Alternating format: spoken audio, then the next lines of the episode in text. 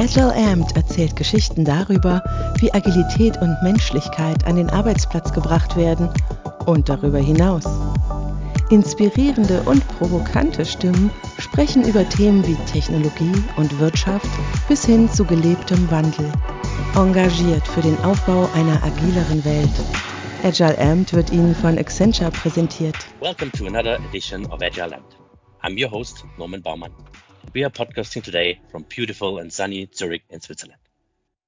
Today, my guests are Johanna Elster and Matus Ralbovsky from Swiss Re, one of the world's leading reinsurers and the world's largest life and health reinsurer. Welcome, you two, to the podcast. Hey, Norman. Hi, thanks Matus. for having us. Very happy to have you. Now, let me start by introducing you to our audience. Johanna is part of the core team that drives the agile transformation at Swiss Re. As product owner for Agile Steering and as OKR coach, she helps Agile teams to prioritize and align on value creation, which very well aligns with her mission to help teams deliver customer value. As you can read on her LinkedIn page, she's uh, involved in many exciting topics and is not shy to apply magic and witchcraft to improve today's working world. Matus is a member of the Swiss Re Chief Operations Office and consults senior management on strategic topics. He's been working on implementing OKRs as a goal management methodology in the operations division for the past one and a half years. Matus has uh, 15 years of experience in the area of consulting and project management, which for sure has been beneficial in introducing OKR. I'm very excited that we have come together today to tap into your experience on an exciting and buzzing topic in the world of business agility, namely objectives and key results, or in short, OKR. But for those listeners who have not heard the term yet or are not very familiar with it, how would you define OKRs, Johanna? Yeah, we do actually uh, define OKRs as a framework for developing, tracking, and communicating goals. Um, and very importantly, like you mentioned earlier, about the value that team creates, teams create. So that's really helping us uh, to put the focus more on the outcome and less on the outputs. And if we want to go a bit deeper, um, objectives uh, are a simple and inspirational goal, uh, and they tell us where we want to go. And key results uh, to match them are measurable outcomes uh, that help us assessing the progress on our way to hit our objectives. So they tell us how we measure if we get there. Just how would you see it? Anything to add? I think that was uh, very well put by uh, by Johanna. maybe the, the that the big advantage that I see of uh, of the OKRs uh, is that I think that it simplifies the uh, the communication of the goals or or the goals in general. That uh, big, uh, so through the OKRs, the goals. Um, uh, the focus is on what matters, what matters the most, and this allows a better alignment, better communication, better collaboration. Very understandable, yeah. Now, given the rising popularity of OKRs over the past years and months, even across industries, I guess it's no wonder that also Swiss Re is exploring the topic. And now we have with you two spokesmen for that exploration. Could you tell us more about what led you to actually adapt it and take the step of actively going onto that change journey of introducing OKR?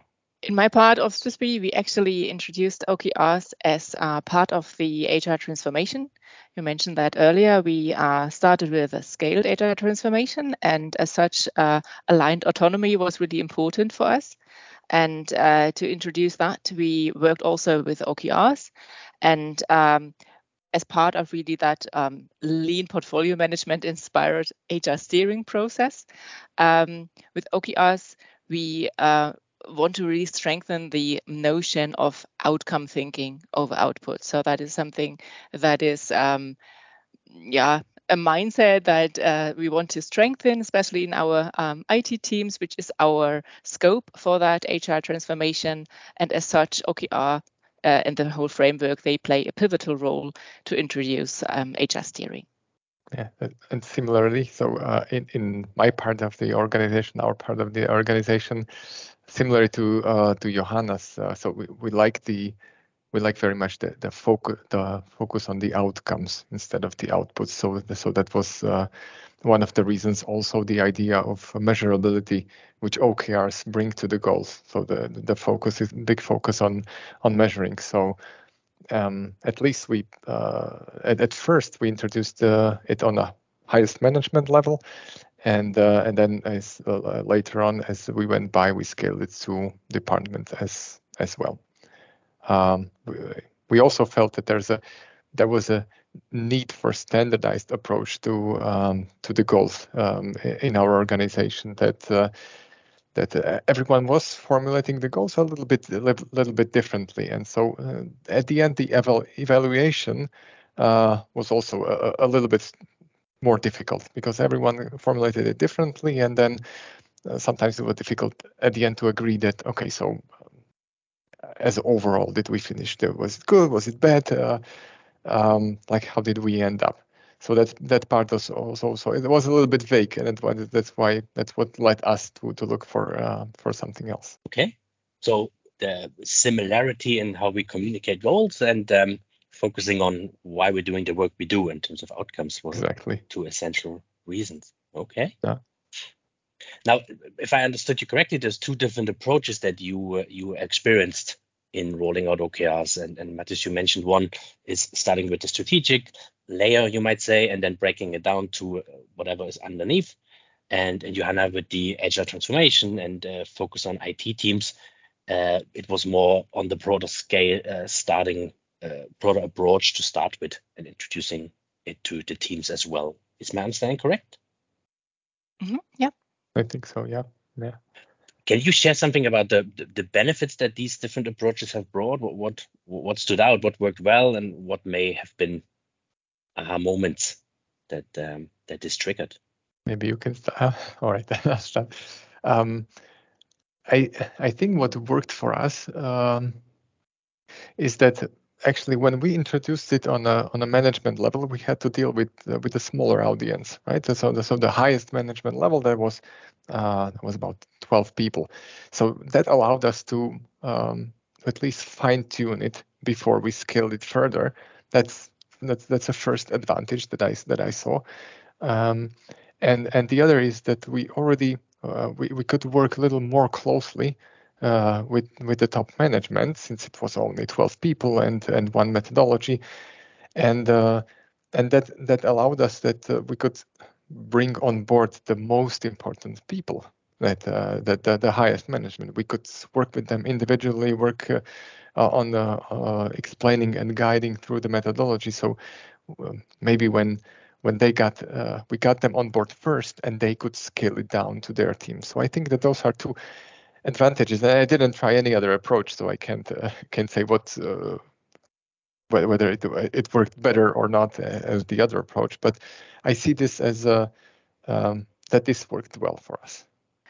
You mentioned earlier, um, in our case, it's more like the, the broad spectrum. So uh, with that uh, scaled agile transformation with a scope of uh, uh, 5,300 FTEs uh, across the, the globe, um, we have tons of chances for experimentation and tons of learnings. Uh, so um, of course, it is very, um, yeah, um, theory heavy uh, when when we start working with the teams as it is a lot of new frameworks that uh, awaits them. So the whole notion of working in agile ways of working that can be a little bit overwhelming right? And being okrs as part of that um, then of course we, we quickly saw and and uh, uh saw that uh, in real life uh, it is really practice over theory so um, when we started working with the with the teams, we said, yeah, uh, for that planning and alignment uh, process to happen, so for that steering and uh, um, prioritization across teams, um,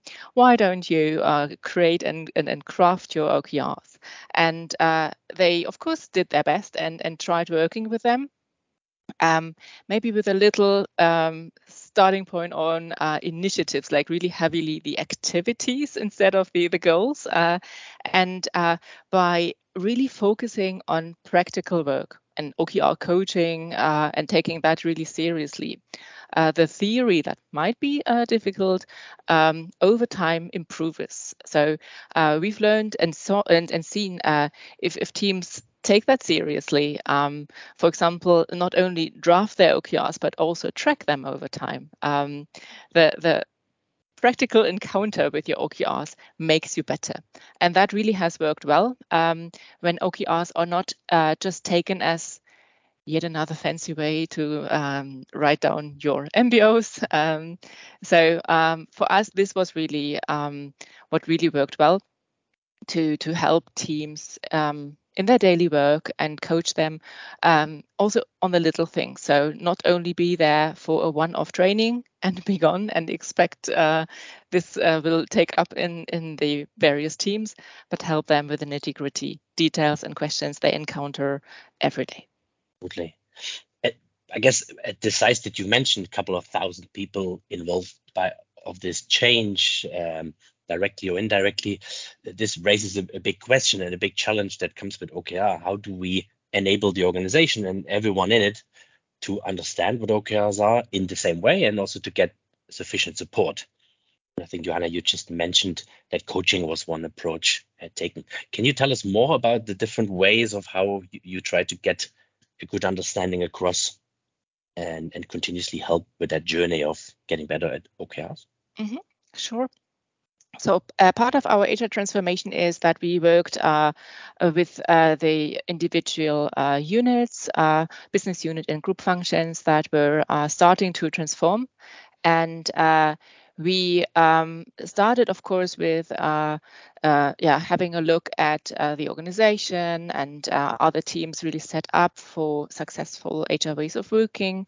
And uh, our process of prioritization and alignment wasn't even the first um, agile change. Um, so first, uh, the agile coaches uh, came to support, um, helped with uh, organizing uh, around uh, and in creating successful structures, and then um, we helped um, each unit um, for an entire quarter. So they got an, a coach assigned that helped them with our ways of agile steering. That includes OKRs, and this coaching um, was a mix of um, training sessions where we conveyed the theory, because yes, there is some, but also practical um, application and typically we combined that.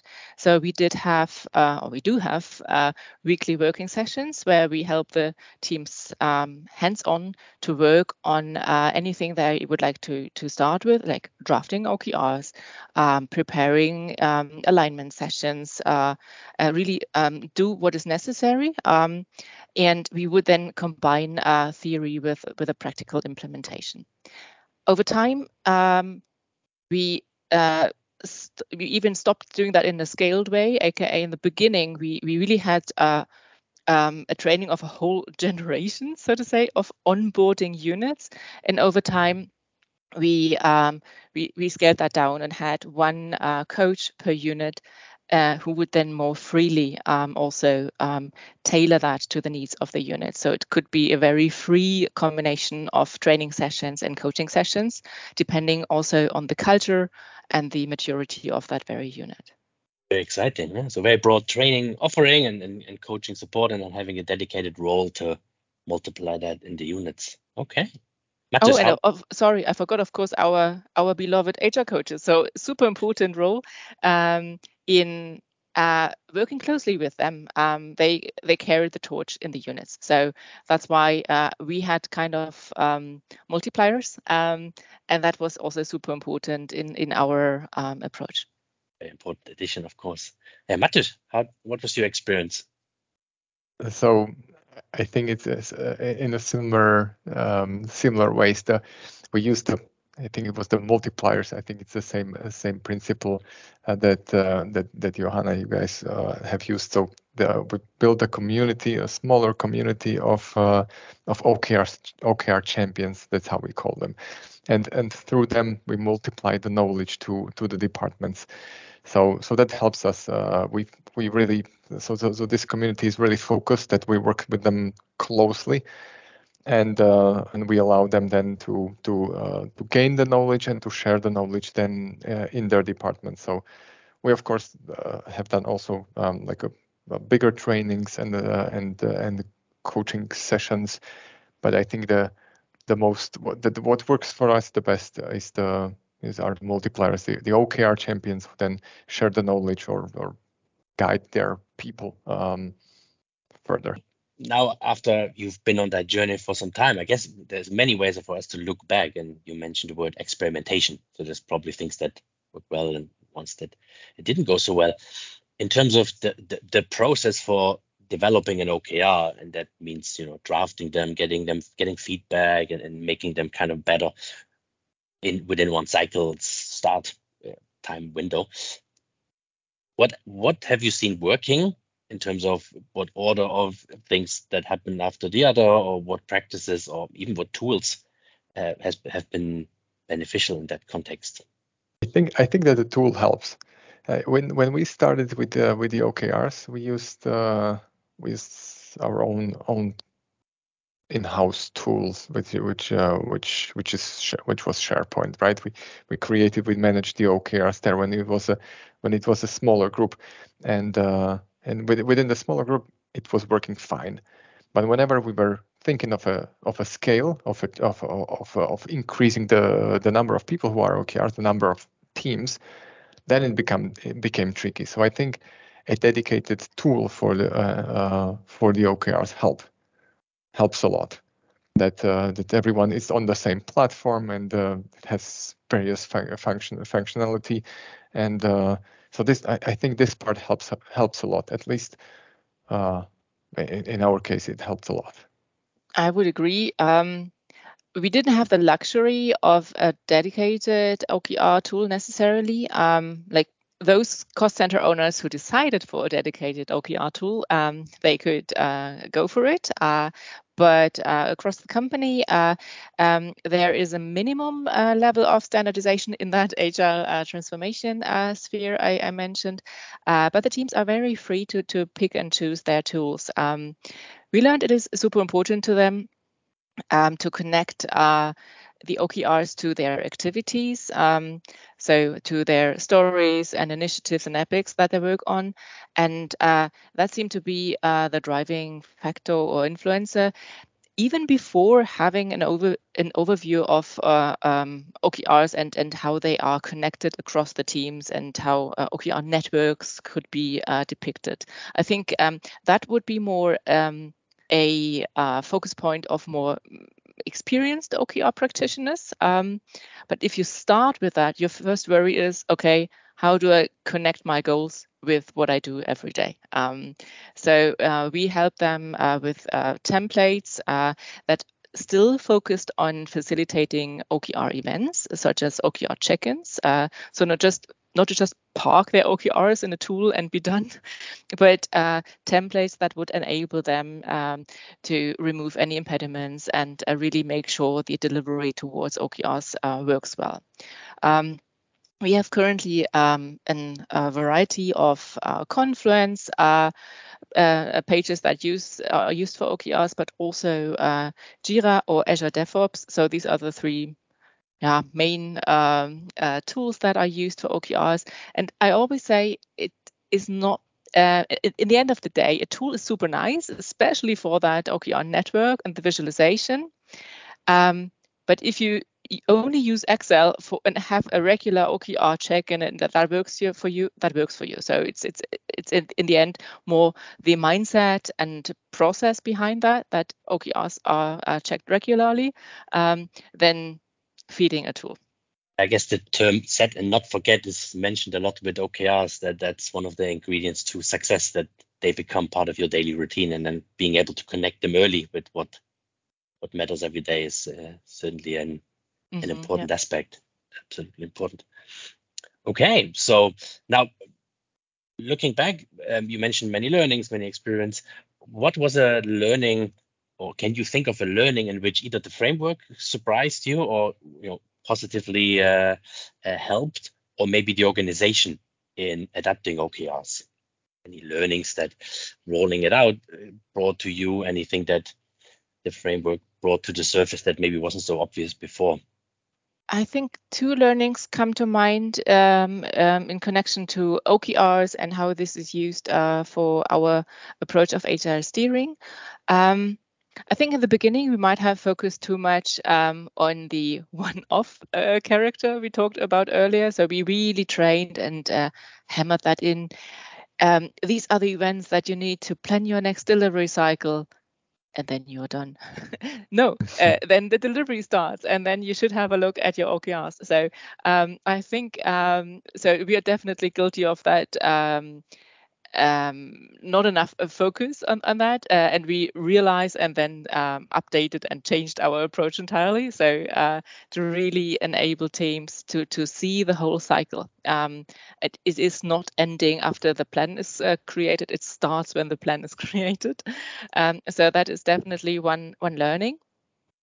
And with that, also the second aspect um, how to combine the uh, various OKR events that um, teams uh, should ideally conduct uh, throughout a uh, delivery cycle, and to combine that with uh, the uh, planning and alignment process that we introduce. Um, so that is not two distinct processes, but because then, of course, people would um, um, see that as uh, overload or um, conflicting and just another meeting. Uh, so we made sure to map the processes um, so that, uh, yeah, um, teams are really enabled to create their goals, align around them, uh, and prioritize in an aligned uh, autonomy fashion, and then have a successful delivery where they still and regularly check in on their OKR. So really mapping and having a happy marriage between those two frameworks so that um, they don't have to do that mapping. Um,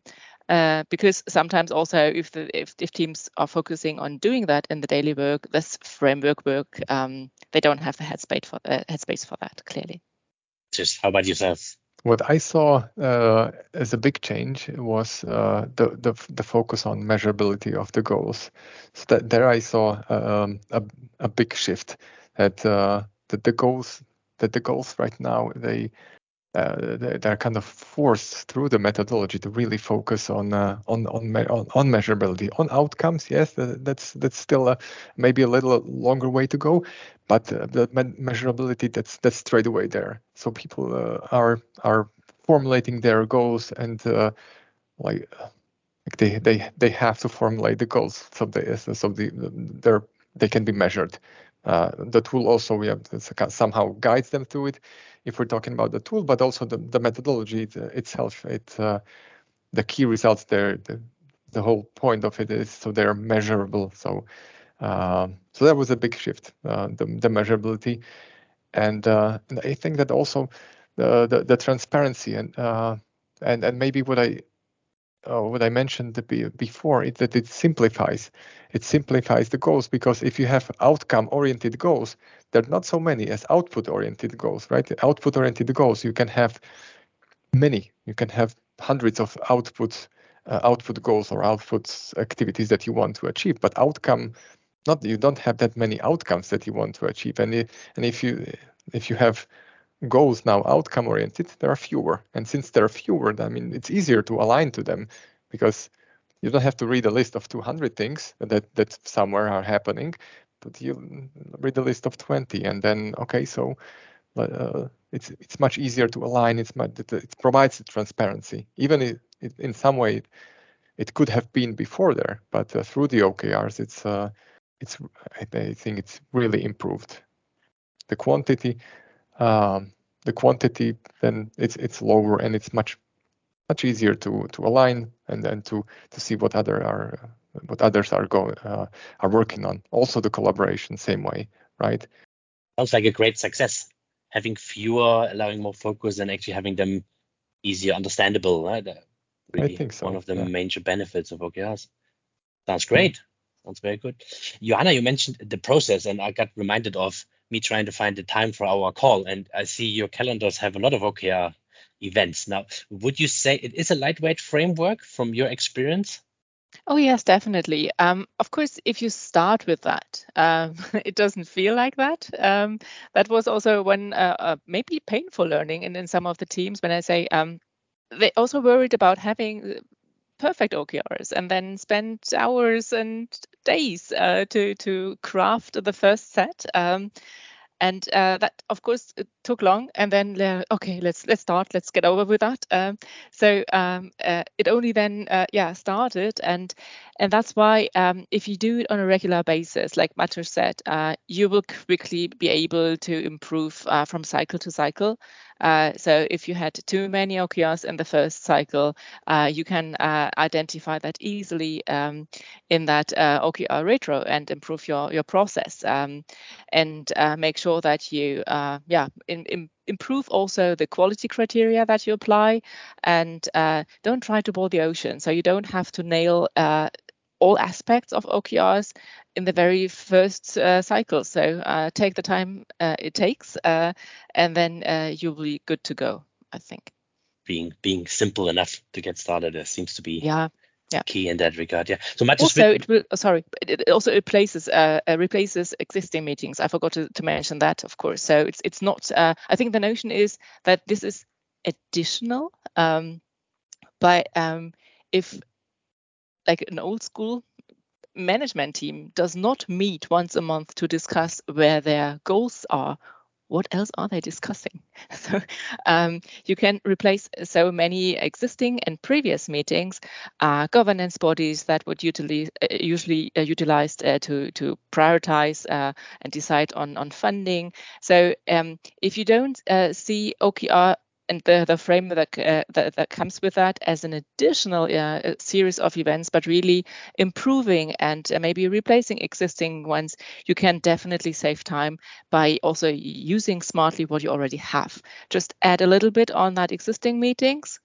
um, and then you already might do Q- OKR. So you might be surprised what is in your teams. That's very encouraging. Just take what you have and see how much that differs from the suggestion. Yeah, absolutely. Matthias, which events do, did you end up choosing? Right, so this OKR cycle that is uh, taught uh, comes with planning and alignment and check-in, retro, mm-hmm. and and scoring possibly at the end. Which ones did you end up having good experience with and, and sticking with after multiple cycles? So uh, I'm, I'm not sure how many there are in the methodology. I think we're using um, all of them. So we have uh, so we have first the, the, the, drafting, then the alignment workshops, then uh, uh then we allow uh, some, some, space to refine the uh, the OKRs. And once this once this starts at the at the end is a is a retrospective, and in between we have check-ins. Um, so check-ins meaning we have biweekly calls where we uh, check in on the progress of uh, of the key results. So so from from the bigger ceremonies or for, um, we have I think the, we call it OKR market. I'm not sure if it's a, a universal name for it. It's the alignment uh, uh, workshop, let's say, or alignment uh, meeting, and then the retrospective. Those are the the main that we that we have, and then in between small smaller checks. Yeah, Sounds and maybe good. maybe to echo uh, on what what Johanna says that some some people maybe um, perceive the um, per- perceive the ceremonies uh, as additional. Um, then but we we have to we have to somehow um, uh, comprehend that that uh, that the alignment that doesn't happen itself. I mean, no methodology will will will solve the alignment. The alignment needs to happen somewhere and uh, and it will not happen itself right? So people need to get together and need to talk together. And those are the, the, the ceremonies about people getting together and talking together. Just alone having the okrs uh, or any other methodology won't solve it right? Um, so yeah on the uh, on that part that uh, yeah it might feel an, an addition if you don't have anything uh, in place but but then you you don't have alignment, and you have to have something uh, in place to to, uh, to to to structure the the OKRs or the the goals, right?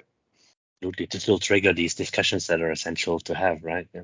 I yeah. know some in some uh, learning opportunities, people are saying the conversations happy happen anyway. OKR just puts them into the right moment, into the right time of yeah. that OKR schedule. It's kind of a moving of conversations rather than a replacing them. Now, you mentioned multiple times, and I think it's it's it's very true, uh, Johanna, that it's not just another method; that it goes actually very deeply into the way companies talk about work and communicate goals and, and actually execute work almost. Mm-hmm. Now, uh, so you could even say it's a catalyst for organizational culture change mm-hmm. because it mm-hmm. goes so deeply into the core beliefs of of many many employees of companies that have uh, done a different approach for many years. Now, have you come across cultural changes or, or elements that uh, tickle or even possibly change the culture um, that OKR and introducing OKR have have triggered? Mm-hmm. Yeah, definitely. Um, I think it is a very uh, a, a, topic very tied to to cultural change. Um, and uh, one example would be um, we've encountered um, that OKRs a little bit reveal the um, downside of, um, of, of using MBO. So we are all used to that uh, system, and uh, that taught us to really be risk averse and uh, maybe take less accountability, I want to say. Um, so that can be then challenging um, to really embrace and, and courageously embrace OKRs to say, yep, we want to achieve outcome driven uh, goals um, and we are here to uh, improve this process and increase our efficiency there um, measurably instead of just delivering a gazillion deliverables. Um, so really um, getting there and setting those aspirational and aggressive goals that don't necessarily all have to be uh, achieved. This is a big change topic because uh, MBOs are tied to compensation. And if you don't achieve all them, uh, that of course would impact your bonus. And uh, on top of that, uh, we work in uh, reinsurance, which is, uh, of course, risk averse by nature. And so um, this is very much um, a topic where OKRs reveal that and uh, and and change that very noticeably. Exactly the same. Exactly the same.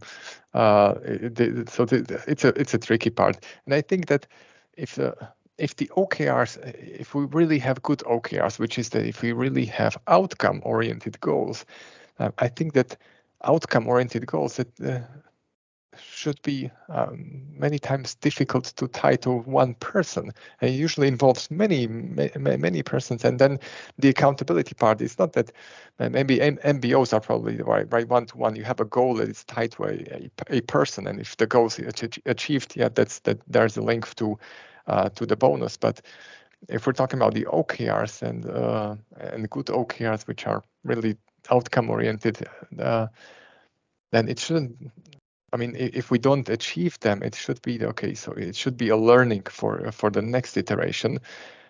And it's difficult to make a make a, a personal connection that okay, so now what? Now 100 people are going to have a, a, a less bonus. Then it's, I think it's very difficult. Then, um, so I, but the mindset change needs to needs to happen. It, people need to uh, somehow go with it. That okay, so this is not uh, this is this they are aspirational right? It's our aspiration that it should motivate us and it should foster learning and and uh, and and progress instead of like accountability and fear and uh, you know yeah fear of of failure let's say failing.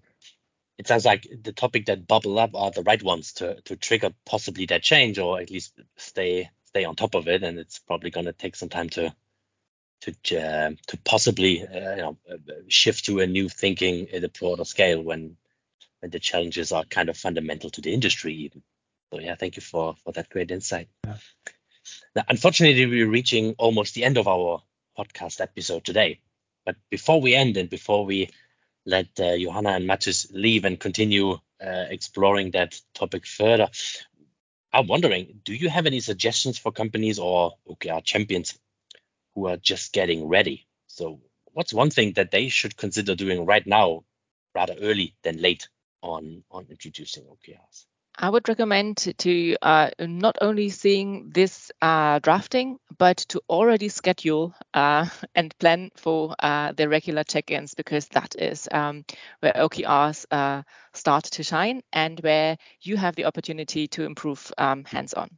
Right, and so for me, um, so the recommendation would be that the, the, the OKRs are not I don't see them as, as a, some kind of self-sustainable system that if uh, that we have goals we manage our goals in one way, and now we're going to go on OKRs and it's going to solve things for us. So it, it's not a safe, self-sustainable system. It needs resources who are dedicated to to guide people through it, to really take care of uh, um, that that the OKRs are defined in a way that they should be defined. Because I think that the OKRs have big, big advantages for for organizations, really big.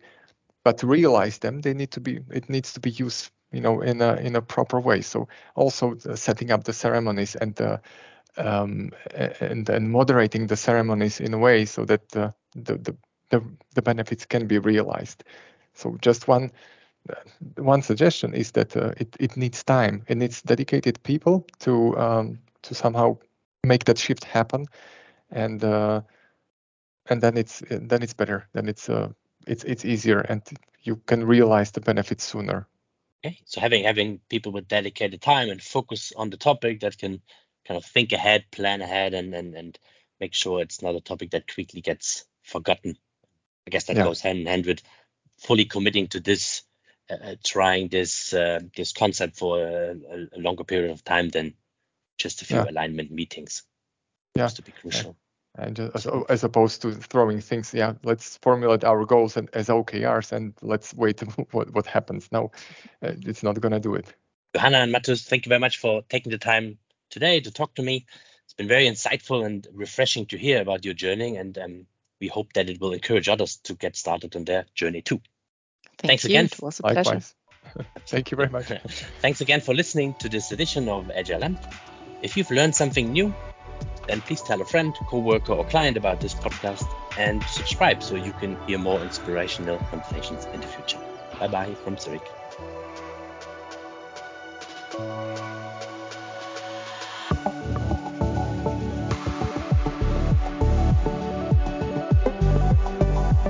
Danke, dass Sie sich diese Ausgabe von Agile Amped angehört haben. Wenn Sie etwas Neues erfahren haben, würden wir uns freuen, wenn Sie Ihren Freunden, Kolleginnen oder Kunden von diesem Podcast erzählen. Für weitere inspirierende Gespräche abonnieren Sie Agile Amped auf Spotify oder Apple Music. Wenn Sie eine Idee für ein Thema oder Feedback zu einer Episode haben, senden Sie uns eine E-Mail an agileampedisg at accenture.com.